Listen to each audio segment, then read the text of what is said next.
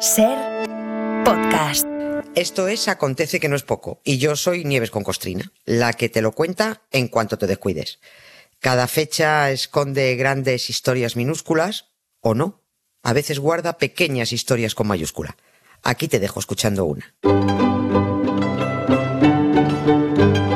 En la ventana acontece que no es poco. Un relato personal de la historia con Nieves con Costrina. Cadena Ser.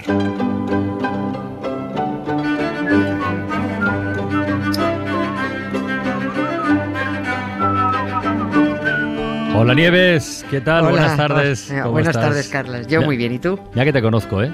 Cuando, y los oyentes también. Cuando Nieves coge la directa, eh, bueno, si hay reyes y reinas de por medio, entonces, entonces todavía va. Ya, ya, ya, ya. Eh, ayer recuerdo que contamos la historia de, de la esposa ninguneada de Napoleón, del gran emperador. Hoy viajamos de Francia a Suecia, pero con una historia mm, radicalmente distinta, de verdad. Sí, y, mm, no, ha sido sin querer. Ya, o sea, ya. No, Sí, sí. no, no es que, no es que dijera, oye, esta y la otra. No, pero es que, bueno, pues me han cuadrado las fechas, ha caído, ha caído así. Ayer una mujer, un- hoy otra. Ayer, como bien dices, una pues ninguneada y sin más papel que el de ser emperatriz consorte y obediente esposa, que fue la, la- la segunda de Napoleón. Y hoy otra que dijo, mira, yo no me caso. No me caso y no me caso. Mm. Envió el trono a Freire Espárragos y dijo, no quiero reinar, pero voy a vivir como una reina, que esto es tener, eh, esto es ser lista. Porque yo lo valgo, dijo. Hace tiempo que, que dijimos que teníamos que dedicar un acontece a Cristina de Suecia. Y va a ser hoy. Va a ser hoy porque el 19 de diciembre de 1655 esta mujer entró en Roma aclamada como si fuera prácticamente Julio César, con el propio Papa esperando recibirla en la Piazza del Popolo, con toda la élite vaticana, con toda la aristocracia allí plantada. ¿Qué había hecho esta mujer para merecer semejante recibimiento? Si el pa- vamos, es que el Papa no hubiera recibido así ni a su mamá. Lo, lo que había hecho Cristina de Suecia era abjurar del protestantismo, Ah, convertirse, claro, es que eso era tremendo, convertirse al catolicismo. ¿Cuál es la diferencia entre converso y traidor? Nunca lo he tenido claro, ¿no? De- depende, Bueno, de, pero- depende de la mirada, ¿no? Claro, depende de quién lo mire. Hablando de religión o de lo que sea, ¿eh? Puede Para- ser un para- converso o un traidor. Está bien. Para eso. mí, un, un con- que soy atea, un converso es uno que está aquí, ahora está aquí, me da, Claro. me da igual donde Sí, esté, pero para el que se le va es un traidor. ¿no? Ya, ya. Bueno, bueno, pues para los luteranos Cristina era una traidora y para el Papa uh, era una tía estupenda. bueno, pues lo que hizo fue convertirse al catolicismo, renunciar al trono de Suecia, decir que no se casaba porque no daba la gana y dedicarse al desarrollo de las artes y las ciencias. Mira tú qué bien. Mm. Que, que, claro, con buena sartén bien se fríe, porque cuando dijo aquí os quedáis, que reine mi primo Carlos Gustavo, eh, también se adjudicó una renta vitalicia, la propiedad de varios dominios eh, a los que saca la rentabilidad y el derecho a seguir usando el título de reina. Claro, así abdica cualquiera. Mira tú, mira Juan Carlos. Antes trabajaba poco, pero ahora no da palo al agua y vive como Dios. Pues eso dijo la reina Cristina de Suecia, que reine otro, que la vida es bella.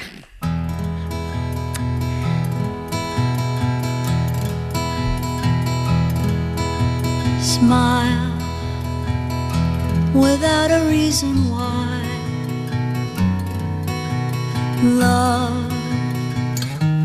As if you were a child.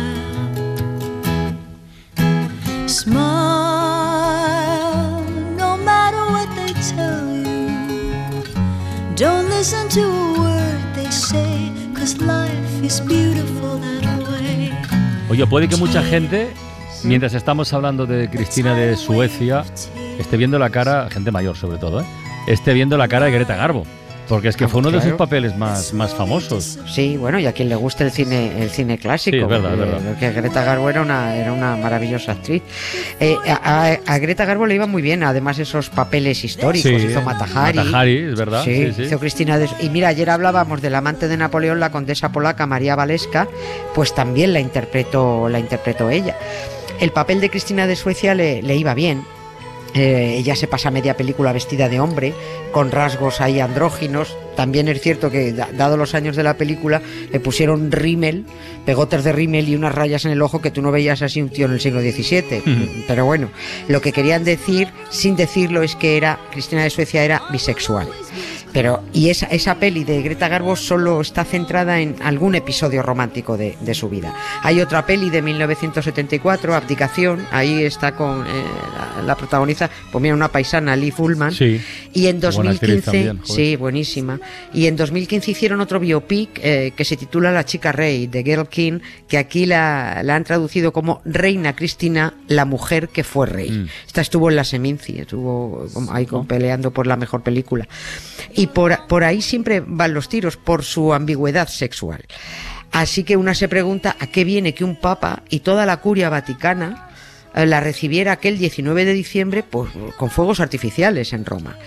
Pues porque el hecho de que toda una reina de Suecia, un país que era el baluarte del protestantismo, se largara de su país, renunciara al trono y se hiciera católica, eso era un grandísimo triunfo político en aquella Europa del, del 17 que estaba dividido dividida en dos credos, el luterano y el católico. O sea, era el fichaje estrella del, del catolicismo.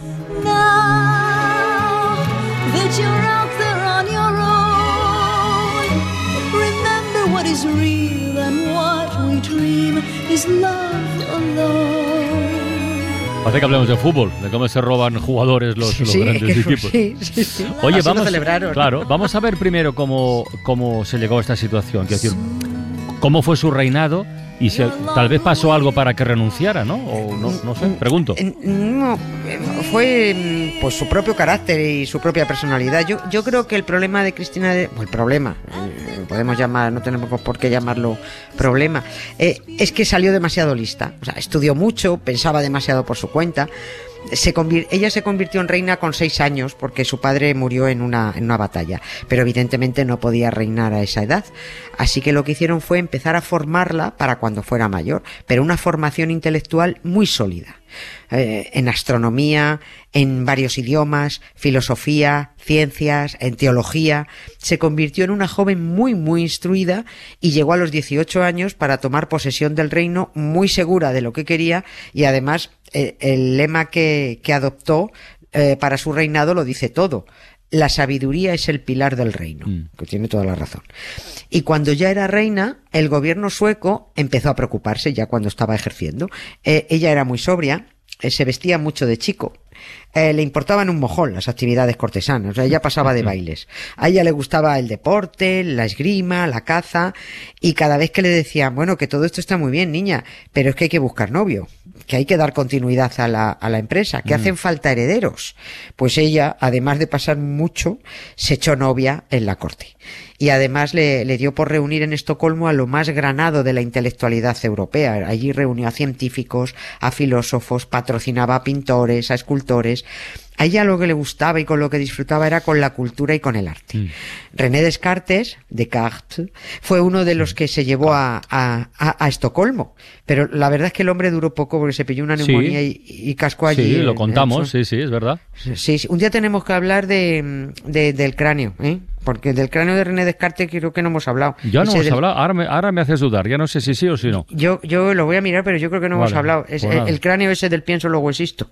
Sí, ah, eh, vale, pero de otro cráneo ilustre sí hemos hablado no hace mucho. Sí, sí, bueno, sí, de Voltaire. Eso, cráneo de- vale, vale, era, vale. era del de Voltaire. Yo sabía que también había una cabeza por ahí rondando. No, sí, sí, sí. vale, bueno, pues el de, el de Descartes es mucho más gracioso que el de Voltaire, es muy loco.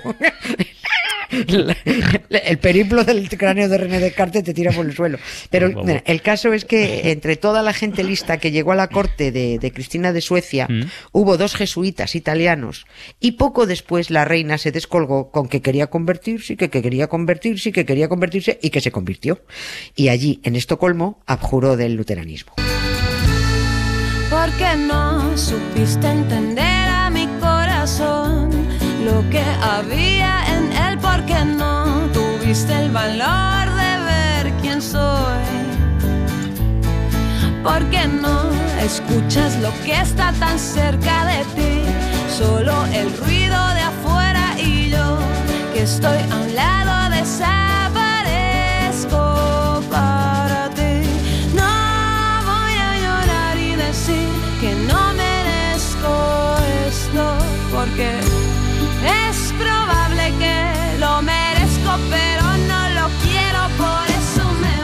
Oye, ¿y se sabe qué le dijeron los jesuitas para que tomara una decisión tan drástica? Porque A Yo, vamos, le comieron la oreja, eso está claro, pero, pero todos los encuentros que mantenían eran a puerta cerrada, no se sabe. Lo que sí se sabe es que a ella el luteranismo le parecía muy intolerante y dados sus variados gustos sexuales y su negativa a casarse, debió ser fácil convencerla de que con el catolicismo que le iría mucho mejor. no, no. No, no, yo no sé si le dirían, oye, vete para el sur, que allí los reyes católicos tienen tropecientas amantes y los papas tienen novios y novias, pues según se tercie. Las normas son para los demás, no para nosotros. Y seguramente pues dijo, pues me voy para allá. Renunció al trono, no a ser reina, se adjudicó esa renta vitalicia, unos cuantos territorios, una cosa era abdicar y otra era hacer el tonto. Suecia era el mayor protectorado del, del protestantismo. No podía continuar allí siendo católica, no se lo permitían. Aquella conversión, además de causar un revuelo impresionante en el mundo protestante y un regocijo tremendo entre las coronas católicas, eh, porque era como decir, "Os- nos hemos quitado a una, era tremendo. A Roma le vino de perlas como propaganda. Cierto que Cristina contó con un aliado estupendo, que intercedería por ella ante el Papa para quedarse a vivir en Roma, al menos de, de momento. ¿Quién era? Y el, el- el Felipe IV, el rey de España. Ah. Sí, el de las 30 novias y los 50 bastardos. Sí. El rey medió ante el Papa Inocencio X, el que sale en la portada de mi libro. Sí, sí, sí, sí, sí. En Pues, acontece que no eh, es poco, efectivamente. Sí, pues es, eh, me dio ante él que fue el que autorizó la con porque no basta convertirte, que te tienen que autorizar. Mm. Entonces autorizó la conversión, pero este papa se murió enseguida y el que recibió a Cristina fue el siguiente, Alejandro VII. Y que por cierto, en agradecimiento al rey de España por su intercesión, Cristina de Suecia le regaló las tablas a Adán y Eva de Durero, Ah, las, que están en el Museo del Prado. Ah, fíjate. A raíz Oye, de y- eso. ¿y, esta mujer una vez en Roma qué hacía? Quiero decir, ¿a qué, a qué se dedicaba? Al pues a lo que hacen los reyes, a vivir. Pues le cedieron un palacio, le asignaron al cardenal Azzolino para que le asistiera. No se sabe si se convirtieron en demasiado colegas, si se pegaron algún revolcón, parece que sí. Y en cuanto pilló confianza, pues la reina Cristina siguió haciendo lo que le parecía y arrimándose a quien le gustaba, lo cual fue motivo de preocupación en Roma porque ya hacía cosas poco apropiadas para ser una reina católica. Muchos pensaron bueno, que se había convertido por el interés, para dejar de currar y dejar de estar vigilada por los luteranos. Bueno. Le dijeron que se cortara un poco, que disimulara, que se dedicara a las artes, las ciencias, las tertulias. Y cuando vio que se aburría, pues lo que hizo fue las maletas y se largó a Francia. Allí siguió a lo suyo, continuó con sus líos con unos y con otras. Hubo un episodio que acabó con su prestigio de un plumazo y fue cuando allí en Francia ella ordenó detener y ejecutar a uno de sus cortesanos porque eh, lo pilló espiando las cartas de ella, las privadas de con el cardenal Mazarino. Eh, Mazarino era el, el marimandón en Francia mientras el repollo Sí. de Luis XIV era pequeñito, ¿no? Y que parece que también tuvo algún apretón con Cristina con Mazarino. El caso es que a Cristina le dijeron que ella no era nadie para ordenar detenciones y ejecuciones en Francia, mm, lógicamente, y dijo, ¿cómo que no? Dijo ella, yo soy la reina de Suecia, y se lo cargó. El cardenal Mazarino ahí intentó arreglar el asunto, no pudo, y aquello trajo un desprestigio a Cristina que arrastró ya eh, toda su vida. ¿Y ya nunca volvió a Suecia? Sí, sí, sí, volvió Ah, cuando se murió vale, el rey. El rey que había en Suecia antes del tiempo y dijo, ups, a ver si me van a retirar el sueldo. Y, el, el nuevo que entre. No fue bien recibida porque la consideraban una traidora. Se instaló luego en Hamburgo, volvió a Roma, regresó a Suecia para alquilar sus tierras, volvió otra vez a Roma, eh, acabó y acabó muriendo allí. Pidió, fíjate, ser enterrada sobriamente, con humildad, en el panteón de Agripa. Debe ser que los, los plebeyos y los reyes tenemos conceptos distintos sobre la austeridad. Entiérrame en el panteón de Agripa. No, no la enterraron allí. Acabó en un sitio más privilegiado. Enterrada en las grutas vaticanas, entre los papas. Hola. Era la segunda mujer aceptada entre los papas muertos. Y era solo los intereses políticos religiosos permitieron a, a Cristina de Suecia disfrutar de ese descanso, porque cómo iban a permitir que una mujer que dijo en vida no tener que obedecer a nadie es dicha mayor que mandar en toda la tierra. Eso no se lo consienten a nadie. Por mucho menos te mandaban a la hoguera y, por supuesto, no pisabas el Vaticano ni muerta. Pues esta ha sido la historia de la reina itinerante. ¡Hala! Mañana más nieves. Un beso. El fichaje de Roma. Hasta luego. Hasta luego. Suscríbete a Acontece que no es poco. Todos los episodios y contenidos adicionales en la app de Cadena Ser y en nuestros canales de Apple Podcast, Spotify, iBox, Google Podcast y YouTube. Escúchanos en directo en la Ser de lunes a jueves a las 7 de la tarde.